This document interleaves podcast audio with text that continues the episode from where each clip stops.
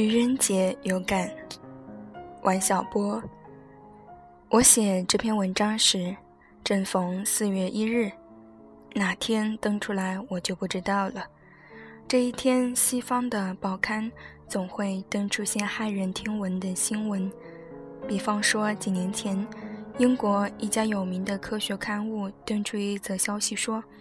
英国科学家把牛的基因和西红柿的基因融合在一起，培育出一种牛西红柿。这种西红柿吃起来当然是番茄牛腩的味道。西红柿的皮扒下来可以做鞋子。有些母的西红柿会滴下白色的液体，可以当牛奶来喝，也可以做乳酪。午夜时分，从西红柿地边上经过，可以听见阵阵牛鸣，好像是闹鬼一般。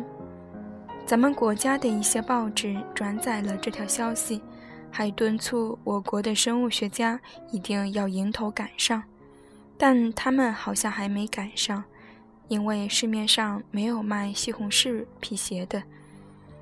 这是好几年前的事了，可能还有人记得。今天英国报纸上有一则古怪新闻，说要割让他们的北爱尔兰来换我们的香港。这举行何其毒也！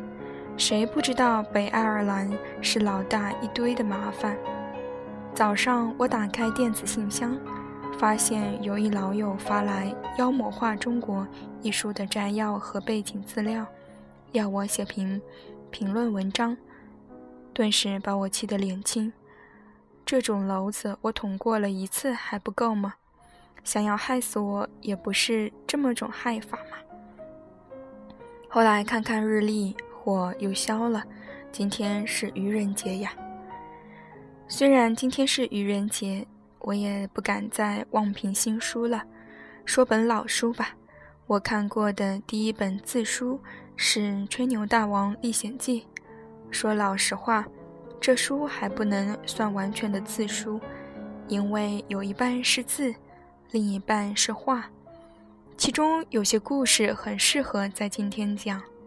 吹牛大王在森林里打猎，遇上一头鹿，可叹的是手边没有子弹，只好把樱桃核发射出去，打在鹿的额头上，鹿跑了。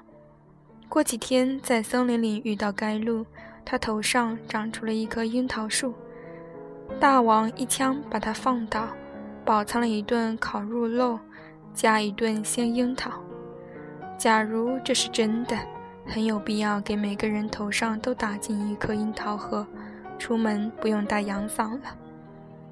另一个故事更加神妙：吹牛大王在森林里遇上了一只美丽的狐狸，就是用最小号的枪弹去打。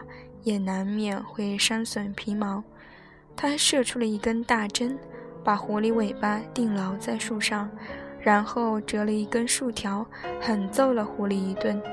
狐狸吃打不过，只好从他自己的嘴里跳出去跑掉了。吹牛大王得到了一张完美无缺的皮毛。至于那没有皮的狐狸怎样了，故事里没有讲到。我想他应该死于肺炎。没皮的狐狸很容易着凉，但这么一讲又很没有意思了。在愚人节里，我想到这么一个道理：要编故事，就不妨胡乱编造。愚人节的新闻看起来也蛮有意思。要讲真事，就不能胡编乱造。